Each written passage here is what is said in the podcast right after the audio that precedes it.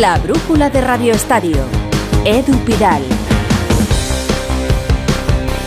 Cuatro jugadores de la cantera del Real Madrid han sido detenidos esta mañana en la ciudad deportiva del club, en Valdebebas, por un presunto delito de revelación de secretos de índole sexual. Una noticia adelantada esta tarde por el Confidencial en su página web. La investigación corre a cargo de la Policía Judicial, de la Guardia Civil, de Las Palmas de Gran Canaria. Según ha podido confirmar Onda Cero, se trata de un jugador del Castilla, del equipo filial, de 20 años, y tres jugadores del tercer equipo, del Real Madrid C, dos de 19 años y uno de 21.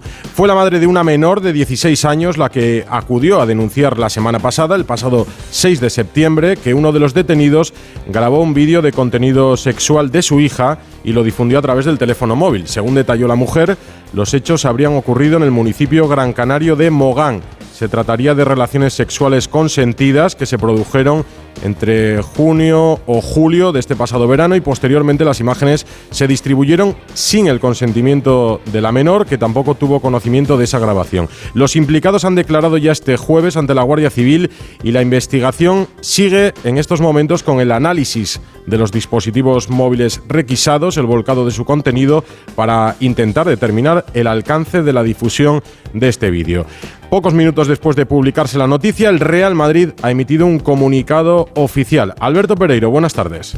Hola Edu, ¿qué tal? Muy buenas. El Real Madrid comunica que ha tenido conocimiento de que un jugador del Real Madrid Castilla, como tú bien decías, y tres del Real Madrid se han prestado declaración ante la Guardia Civil en relación a una denuncia por una supuesta difusión de un vídeo privado por WhatsApp. Cuando el club tenga conocimiento detallado de los hechos, adoptará las medidas oportunas. Ya te digo, el Madrid de, momento silencio estampa. Ha tenido que presenciar, como tú bien decías, en la apertura de esta brújula eh, del Radio Estadio, como esta mañana dos furgones de la Guardia Civil se llevaban a cuatro futbolistas de la cantera blanca antes o durante de el transcurso de sus propios eh, entrenamientos. Me cuentan que hasta hora de la tarde ya están todos en eh, libertad, eh, pendientes de que se les vuelva a llamar una vez que se analice, como tú bien comentas, ese volcado de datos de cada uno de los teléfonos, pero sí sabemos los nombres, no lo vamos a decir porque hasta que no esté todo bastante más claro, pero sí sabemos qué jugadores son los que han prestado declaración, sabemos quién se ha ido esta mañana en un furgón de la Guardia Civil en Valdebebas pero creo que ahora mismo no es lo más relevante. Lo que está claro es que están identificados, procesados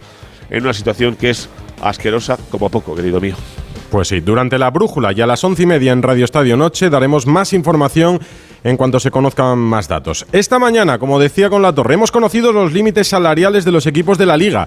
En primera división llama la atención la bajada en el Fútbol Club Barcelona, que pasa de 648 millones la pasada temporada a 270 millones en la actual. El Real Madrid supera los 727 millones el equipo con el límite salarial más bajo es el Deportivo Alavés, poco más de 31 millones. Tiene todos los datos Esther Rodríguez. El conjunto azulgrana sufre una más que notable rebaja de su límite salarial que pasa de los casi 650 millones de euros del pasado ejercicio a los 270 de este. Son números que colocan al Barça en el puesto número 3 de este particular ranking superado por el Atlético de Madrid, que también ha visto reducido su margen hasta los 296 millones y muy lejos del Real Madrid que podrá gastar más de 727 millones de euros en para su plantilla. Como en Madrid, otros nueve equipos de primera división han visto crecer esta partida respecto al año anterior, de forma especialmente notable los tres ascendidos, Granada, Las Palmas y Alavés, a pesar de lo cual es precisamente el conjunto vitoriano con poco más de 31 millones de euros el que menos podrá gastar en salarios.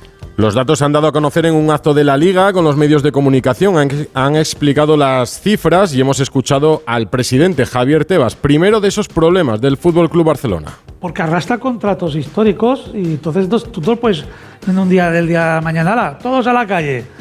El Fútbol Club Barcelona además lo que tiene que buscar la solución será por otros caminos, ¿no? Y de hecho, eh, si vendiese uno de los jugadores que tiene, franquicia, seguro que ya lo tiene solucionado, pero no si vendiese uno de los jugadores franquicia, dice Tebas, problema solucionado en el Barça. Y hay una discrepancia con el salario de Joao Félix. El club, el Barça, comunicó que cobraría 400.000 euros, algo que niega o no está de acuerdo Javier Tebas.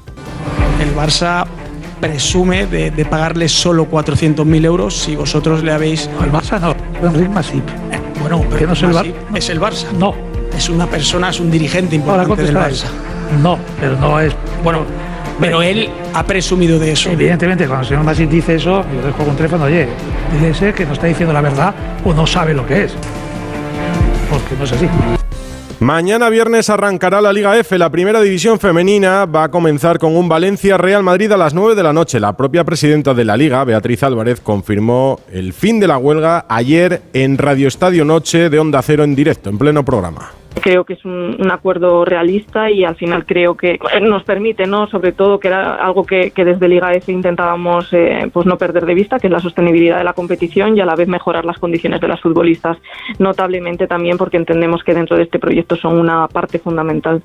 Hubo fumata blanca, no se disputó la primera jornada, se disputará ya la segunda. ¿A qué acuerdos han llegado sindicatos y patronal? ¿Cuáles son las cifras? Ana Rodríguez, muy buenas. Muy buenas, pues acuerdo satisfactorio, como decía la presidenta de la Liga F, para los próximos tres años, con un salario mínimo esta primera temporada de 21.000 euros, 21 euros, con la posibilidad de llegar a los 23.000 en caso de beneficios. La próxima campaña, ese salario mínimo pasaría a 22.500 euros, con la opción de llegar a los 25.000 en casos de que la Liga vaya creciendo. Y por último, ese tercer año, ese salario llega llegaría a los 23.500 euros con la posibilidad de alcanzar los 28.000. Como decías, fumata blanca, habrá ligas de fin de semana y comenzará con ese partido mañana a las 9 entre el Valencia y el Real Madrid.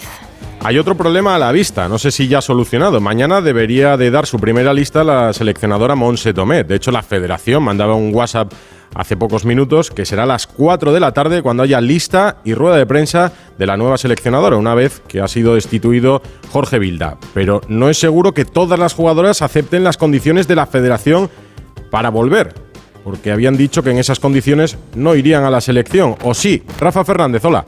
Hola Edu, ¿qué tal? Buenas tardes. Eh, las 23 campeonas del mundo van a mantener una reunión telemática esta noche para decidir si acuden a la convocatoria que mañana hará pública la nueva seleccionadora Monse Tomé. Esa es la intención que tienen las 23 campeonas del mundo y aunque la posición mayoritaria decíamos ayer que es, es acudir a esta cita, esta convocatoria porque se juegan en dos partidos su pase para los Juegos Olímpicos de París 2024, Parte del grupo considera que el cambio de seleccionador no es suficiente, como también informamos, y que no normaliza la situación. Las jugadoras quieren que se cambie el grueso del staff técnico, analistas nuevos y cambios en otros departamentos como comunicación o marketing. Además, según la información de Onda Cero, ojo a esto, también pedirán y quieren exigir la destitución de la cúpula federativa que ha formado el núcleo duro de Luis Rubiales. No facilitan nombres, pero el núcleo duro ya sabemos cuál es. Andreu Camps, el hombre que mandó la amenaza al gobierno y al fútbol español, la UEFA, el secretario general, Tomás González Cueto, el hombre que siempre ha llevado los asuntos legales como abogado externo, Gómez González Segura, el abogado legal y por supuesto algunos otros que se encuentran dentro de esa federación todavía que eh, tiene que tener esa remodelación que se espera y regeneración después de todo el escándalo del caso Rubiales. Es que dices bien, Rafa, que el problema no era solo Rubiales, es el rubialismo. Luis Rubiales ya no está en la federación pero sí los hombres de confianza que trabajaron mano a mano con él. Es poco entendible que todos hayan dado un giro de 180 grados y renieguen ya de quien daba órdenes hasta hace poco en los despachos de la federación. Son las primeras noticias en el deporte de este jueves en la brújula, pero no las únicas. Seguimos. La brújula de Radio Estadio. Edu Pidal. Un motero es capaz de llegar a cualquier lugar que se proponga. Un mutuero hace lo mismo, pero por menos dinero. Vente a la mutua con tu seguro de moto y te bajamos su precio, sea cual sea. Llama al 91 555 5555. 91 555 5555. Por esta y muchas cosas más, vente a la mutua. Condiciones en mutua.es. Con las lentillas, el polvo, los ordenadores, notamos los ojos secos, nos pican. La solución es Devisión Lágrimas. Devisión alivia la irritación y sequedad ocular. Devisión Lágrimas. Este producto cumple con la normativa vigente de producto sanitario. Si millones de personas vienen a las oficinas de correos cada año, será por algo. La tarjeta Correos Prepago con la que realizar pagos, compras y transferencias sin vinculación a ningún banco es uno de esos algos. Descubre este y otros productos en las oficinas de correos y en visitcorreos.es. Toma Energisil Vigor. Energisil con maca contribuye a estimular el deseo sexual. Recuerda, energía masculina, Energisil Vigor. Algo está cambiando cuando sustituimos las ventanas antiguas por nuevas ventanas aislantes. Algo está cambiando. Gracias a muchos pequeños cambios, como rehabilitar energéticamente la fachada de tu edificio, tener electrodomésticos eficientes, ahorrar en climatización, llenar el lavavajillas o usar bombillas LED. Estamos transformando la energía de todo un país. Por ti y por todos, únete al cambio. Entra en algoestacambiando.es e infórmate. IDAE, Gobierno de España. La brújula de Radio Estadio. Edu Pidal. Hemos dejado atrás el fútbol de selecciones, al menos hasta el próximo mes de octubre. Vuelve ya la liga, empieza la temporada de verdad para algunos, con la liga, con la Champions, con el mercado de fichajes ya cerrado en esta versión veraniega. Santi Segurola, cada jueves en la brújula, muy buenas. Eh, buenas tardes, Edu. Yo, sinceramente, siempre creo que después de la pretemporada viene la post-pretemporada, que son las dos semanas, las tres semanas que hay entre eh, mediados de agosto, los dos primeros partidos de liga, más el break, la ruptura para eh, los partidos internacionales, y que la temporada de verdad eh, comienza ahora. Evidentemente, esa post-pretemporada tiene consecuencias. El Madrid está perfectamente ubicado con 12 puntos, el Barça está con 10 y hay que mirar cuál ha sido el parte de bajas. Tanto el Madrid como el Barça como el Atlético de Madrid han salido bien parados. En general los equipos españoles, no el Athletic, que pierde a un jugador importantísimo como Nico Williams. Dicho esto, comienza lo serio ahora porque además de la, liga, con dos partidos importantísimos, interesantísimos. El Madrid, el Real Sociedad siempre es un partidazo. El Real Madrid no, no parece que tiene ningún otro problema que alcanzar esa velocidad de crucero que también le suele ir cuando agarra la primera posición. En cuanto al Barça, aparte de, la, espalda de Gundogan, el equipo da la impresión de estar más reforzado, más hecho, la plantilla más larga y además en Montjuic. Eso es más importante todavía. Es decir, ir a Montjuic al hincha del Barça le cuesta, pero ir a ver a Lamin, a Lamin Yamal, a un jugador que está destinado a hacer grandes cosas, hará que acudir a Montjuic cueste menos. Los partidos internacionales han tenido consecuencias en forma de lesiones. Por ejemplo, Nico Williams. En Bilbao ya conocemos el parte médico de esa lesión. Gorka Citores. Hola Edu, pues sí, había cierta preocupación en el Atleti por conocer el alcance exacto de la lesión de Nico Williams, que recordamos se tuvo que retirar el lesionado antes de concluir la primera parte el pasado martes con la selección española en Granada frente a Chipre. Finalmente las pruebas complementarias a las que ha sido sometido el futbolista rojiblanco en el día de hoy hablan de una lesión muscular leve moderada en el aductor mediano derecho lo que va a hacer seguro que se pierda el partido de este sábado en Samamesa ante el Cádiz. Si bien el parte médico no especifica un periodo de recuperación o de baja, es muy probable que tampoco esté disponible para Ernesto Valverde para el derby del día 22 viernes ante el Alavés en Mendizorroza. Habría que ver si llega o no al partido intersemanal del día 27 miércoles ante el Getafe en la Catedral o tiene que esperar ya para el derby de Anoeta frente a la Real Sociedad. En cualquier caso, baja importante del futbolista está más en forma en este arranque de temporada del Athletic. Lesionados también Marco Asensio y parece que Fabián Ruiz, afectados por tanto en el PSG. París, Manu Terradillos. Hola, ¿qué tal Edu? Parte médico del Paris Saint-Germain para poner un poco de luz en las lesiones de los jugadores españoles tras el parón de selecciones, eh, pero sin aportar excesiva claridad. Asensio tiene un traumatismo a la altura del pie y según el comunicado médico oficial estará con cuidados, es decir, sin salir a entrenar con el grupo al menos hasta que termine septiembre. A partir de ahí volverá a ejercitarse para un regreso a los terrenos de juego. Se rompe así la racha del atacante que había encontrado el camino del gol recientemente en la liga francesa. Menos problemático parece lo de Fabián, una molestia muscular en el muslo izquierdo que hará que los próximos días siga un programa de trabajo personalizado.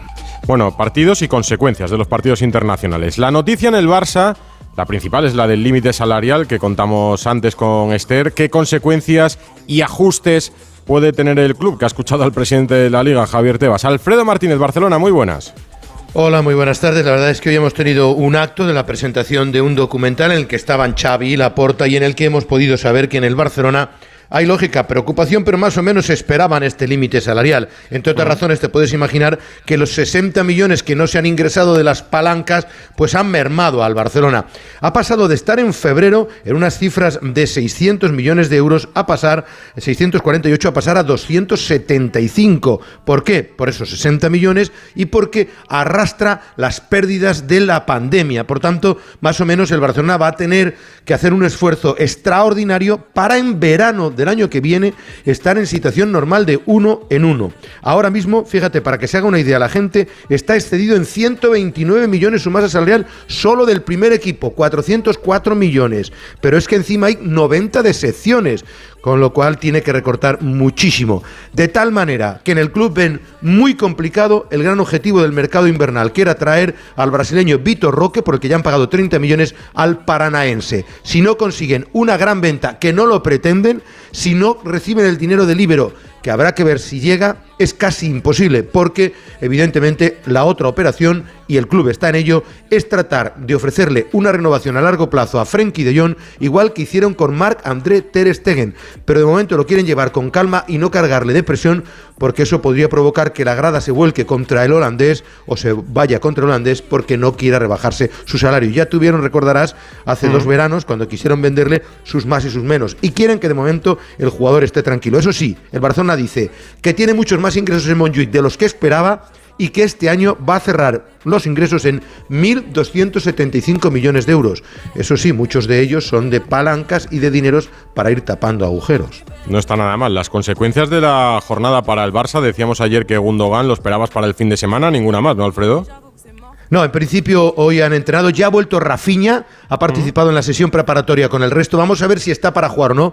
Vamos a ver si juega o no ya mal, porque hablabas antes seguro de lo que significa. Pero hay que empezar a dosificar al futbolista. No deja de tener 16 años, de estar jugándolo todo, ¿no? Así que vamos a esperar a la última sesión de mañana, previa al entrenamiento, porque tiene varios jugadores tocados. Gundogan podría descansar más que nada por precaución, pero hoy ha recibido una gran noticia. Él, Ter Stegen y Xavi Hernández nominados al Debes en la categoría masculina del Fútbol Club Barcelona. Barça Betis, el sábado a las 9 de la noche en Radio Estadio. El partido que cierra la jornada del sábado en Primera División en la vuelta del fútbol a, a la Liga. Gracias, Alfredo. Un abrazo. Hasta luego, otro. Cada jueves, Paco Reyes, vamos a adelantar qué le espera al fin de semana en el mundo del fútbol. Es el sillón bol de Paco. Querido Pidal, ¿cómo me gusta ver el fútbol desde el sofá cuando me deja mi mujer? Este fin de semana antes del divorcio tengo agendados varios partidos. Mañana me pondré en la tele el Bayern de Múnich Leverkusen y en la tablet el PSG Nita, porque coinciden en hora. Si tengo que elegir, por supuesto la Bundesliga, porque Xavi Alonso llega a la que fue su casa como líder con el Leverkusen, empatado a puntos con el Bayern de Múnich. El sábado a las 6 me voy a subir donde el vecino a ver el derby de la Madonina entre el Inter y el Milan. El domingo después de comer me voy a centrar en el posible debut de Ansu Fati con el Brighton en Old Trafford contra el United, que si monta un circo parece que los leones se vuelven gatitos. Primero apartado Anthony, 95 millones, ahora apartado Jadon Sancho, 85. Y terminaré el domingo viendo el debut de Abde con el Betis en el Juice Compagne contra el Barça, porque tengo ganas de ver si Isco es otra vez elegido MVP.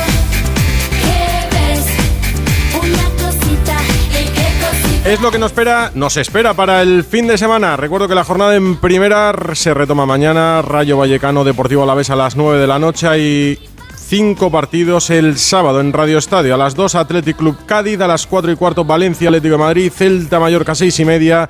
Y a las 9 de la noche en Montjuic, Barça Betis. Son las 9 menos 10, una hora menos en Canarias.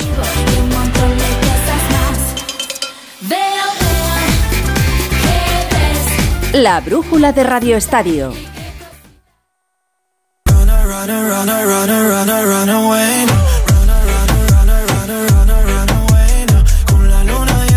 Algunos datos más de la noticia con la que abríamos esta brújula de fuentes de la Guardia Civil que indican que una madre acompañada de su hija menor de 16 años denunció en Santa María de Guía, en Las Palmas, que supuestamente hay unas grabaciones de unas relaciones sexuales consentidas de su hija, que las grabaron sin su consentimiento y que ahora sabe que están circulando por ahí, indicaba en la denuncia. Los hechos ocurridos en la localidad de Mogán son de mediados de junio, pero ha tenido conocimiento ahora de, esa, de que esas imágenes existen. Por ese motivo, el juzgado número 3 de San Bartolomé de Tirajana ha ordenado a la Guardia Civil que pusiera a disposición judicial a varias personas mayores de edad y pertenecientes a las categorías inferiores del Real Madrid. Como decíamos, un jugador del Castilla y tres jugadores del tercer equipo, del Real Madrid C. Más allá de esto, también actualidad deportiva en el primer equipo que dirige Carlo Ancelotti, que vuelve a la competición.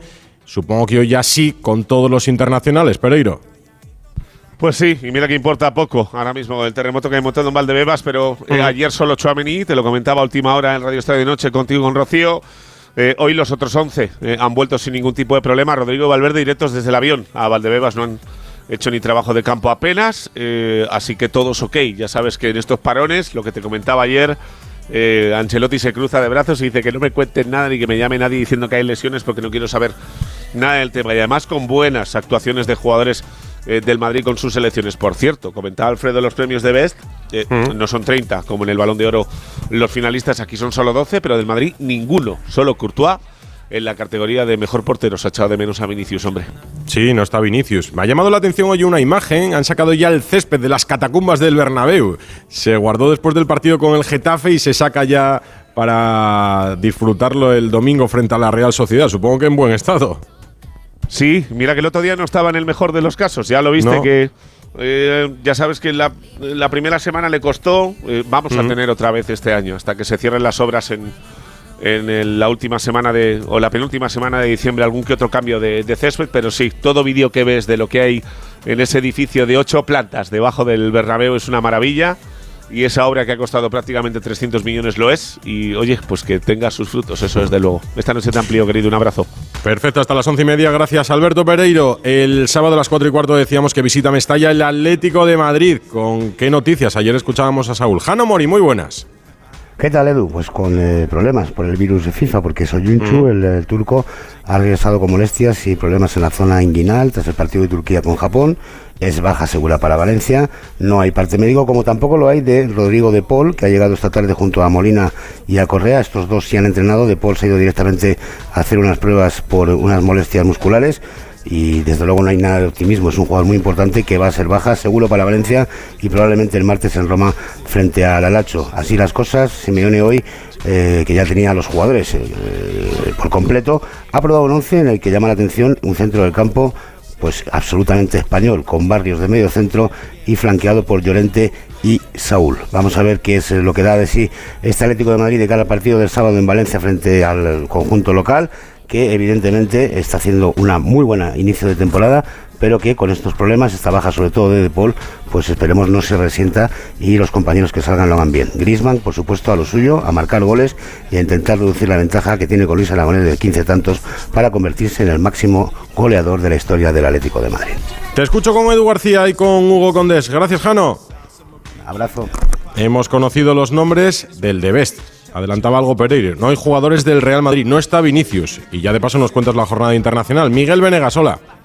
Hola Edu, muy buenas. Sabemos hoy los mejores del año para la FIFA, los candidatos a los premios de Best, los mejores del año natural 2023. No cuenta el Mundial de Qatar, pero bueno, Messi es eh, candidato a mejor jugador, igual que Julián Álvarez, Brozovic, De Bruyne, Gundogan, Haaland, Karabskelia, Mbappé, Osimhen, Declan Rice, Bernardo Silva y un español, Rodrigo. En categoría de entrenador hay dos españoles, Pep Guardiola y Xavi Hernández, y hay muchas mujeres. eh, candidatas a mejor jugador están Aitana Bonmatí, Linda Caicedo, Jenny Hermoso, Mapi León y Salma Parayuelo. Además, dos españolas han nominadas a mejor portera, Catalina Col y Sandra Paños. Todo a 24 horas de que empiece el fin de semana futbolero en el fútbol internacional. Mañana se juegan el liderato de la Bundesliga, Xavi Alonso y el Bayern Múnich, Leverkusen Bayern.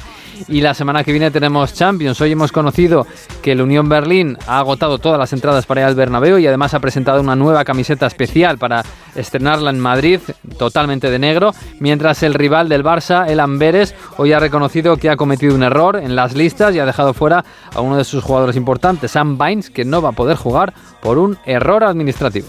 Y ahora sí, dejamos el fútbol y vamos al ciclismo. Hemos vivido un etapón en Asturias, segunda jornada asturiana de montaña, victoria de Benepul, que no para de arrancar y dar sus pasos en la vuelta después de perder muchísimo tiempo. Y control de los Jumbo, que siguen en cabeza de carrera en la general. Juan Clavijo. ¿Qué tal Edu? Pues tercera exhibición en forma de victoria de Renko de Benepul en lo que llevamos de Vuelta Ciclista a España, esta vez en el Alto de la Cruz de Linares, puerto inédito hasta la fecha y que le ha valido para solventar con maestría una fuga de 14 corredores. En lo que respecta a la clasificación general, esta vez sí, parece que ha habido consenso entre los ciclistas del equipo Jumbo-Visma y han optado por no atacar a un Sepp Kuss que incluso ha aumentado la distancia con Jonas Vingegaard en la general hasta los 17 segundos. En cuanto a los españoles, siguen a más de 4 minutos en la clasificación general, no han cedido tiempo, pero tanto Juan Ayuso, que es cuarto, como Mikel Landa, que es quinto, y Enric Mas, que es sexto, parece que lo van a tener muy complicado para poder llegar al podio el próximo domingo en las calles de Madrid.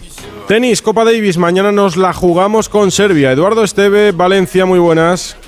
¿Qué tal, Edu? Buenas tardes. Sí, porque solo le vale a España la victoria frente a Serbia. Ha ganado ya su eliminatoria la República Checa frente a Corea del Sur. En individuales, Macha que le vencía a Hong 7-6, 4-6 y 6-2. Y Lecheca se deshacía de Kwon por 6-1 y 7-5. Es decir, esta victoria obliga a España a ganar mañana a la Serbia del todopoderoso Novak Djokovic. Se está jugando el dobles ahora mismo con, de momento, victoria parcial en el primer set. Ha vencido Corea 6-3. Estamos ya en ese segundo set la pareja entre Mensik y Pavlasek frente a la pareja coreana de Nam y Song es importante el dobles porque de ganar eh, eh, República Checa, España tendría que ganar mañana 3 a 0, es decir, ganar todos sus partidos frente a la Serbia, como te decía, del todopoderoso Novak Djokovic, que ojo, eh, ha disculpado la ausencia de Carlos Alcaraz. No han jugado todos los años para Serbia. es normal para haberles años donde juegas muchos torneos individuales. Eh, lo sé que tiene la esperanza que... No estará Alcaraz, estará Djokovic. Baloncesto, ha habido varias noticias importantes, David Camps. Hola Edu, buenas tardes. Mientras Pablo Lasso convence al hispano congoleño Serge Ibaka para que se una al Bayern de Múnich y vuelva así a Europa 12 años después de jugar precisamente con Lasso en el Madrid 40 días por el cierre patronal de la NBA y mientras Usman Garuba sigue meditando sobre su futuro y si aceptar la llamada del Madrid o esperar a la NBA, anoche en Belgrado se vivió un partido que engrandece el baloncesto y era amistoso. A principios de los años 90 se desató el conflicto llamado la Guerra de los Balcanes, un episodio bélico que afectó a los equipos yugoslavos. Los de baloncesto residieron en España, la Yugoplástica en Coruña, la Cibona en Puerto Real y el Partizan encontró en Fuenlabrada su casa de acogida y esa temporada en el 92 se proclamó el Partizan campeón de Europa en una histórica final con canasta en el último segundo de Georgievich ante el Juventud de Badalona. 31 años después, el Partizan y el Fuenlabrada siguen hermanados y anoche jugaron en la Fortaleza Calemegdan al aire libre y en un ambiente que bien pudiera haber sido de final de la Euroliga. Una muestra de gratitud del Partizan que sigue recordando sus días en los que se le conoció como el Partizan de Fuenlabrada. Y cerramos con Granado. El brujulazo. ¿Qué es eso? Con Raúl Granado. ¡Ole tú! ¡Ole tú! Los límites salariales y el fútbol, pues llegaron a la liga para regular la maltrecha economía de los clubes, una guillotina necesaria para poner fin a los desmanes de los tiempos de la barra libre, en la que los números no es que fueran rojos, es que eran invisibles. Y todo eso solucionaba a golpe de ley concursal cuando ya no había más remedio. Y desde el principio ha sido una buena idea, bien lo sabe el presidente de la liga, que era experto en llevar los concursos de acreedores de los equipos. Guiño, guiño. Y así lo entendían también los clubes, hasta que lo sufren. Lo sufren porque no pueden seguir gastando el dinero que no tienen en tapar los agujeros de las malas planificaciones deportivas. Y es ahí cuando ya no les parece tan bien. Y cuando miramos fuera y decimos, es que gastan mucho y no podemos competir con ellos, o es que nos quitan a los jugadores. Y el argumento no es por qué otros equipos tienen más dinero, a cualquier precio. Es cómo seremos capaces de conseguir que la liga tenga ese músculo económico sin defraudar a Hacienda o pagando a los proveedores.